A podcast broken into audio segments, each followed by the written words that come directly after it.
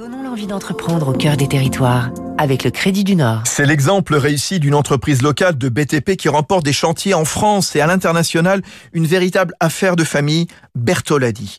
Plus de 80 ans d'histoire à Nancy. 1939, Ange Bertolani fonde Bertolani et Fils, spécialisé dans la peinture on en est à la quatrième génération. De la peinture, l'entreprise générale s'est diversifiée. Faux plafonds, revêtements de sol, plâtreries, menuiseries intérieures pour offrir la palette la plus complète afin de rénover des chaînes d'hôtels-restaurants. 40% de son activité, Campanile, Mercure, Kyriade en France ou en Europe. Le reste se fait dans des aménagements de grandes enseignes et de centres commerciaux. But, Apsis ou l'hôpital de Strasbourg. Aurore Bertolani, son actuelle présidente, est l'arrière-petite-fille du créateur. Elle a toujours évolué dans le bâtiment.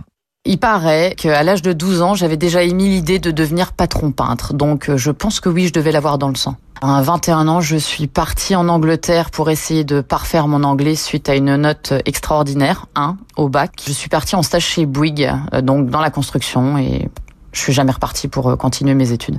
Bouygues Angleterre, je suis partie chez Bouygues encore en Suisse, Losinger. Et en 2013, il m'a semblé opportun et avec assez de maturité pour reprendre l'entreprise familiale et rejoindre papa. Oui, c'est l'une des forces des ETI en France, la structure familiale. La relève est toute trouvée chez Bertolani. La cinquième génération se prépare à Haïcourt, dans la banlieue de Nancy. C'était Territoire d'excellence sur Radio Classique.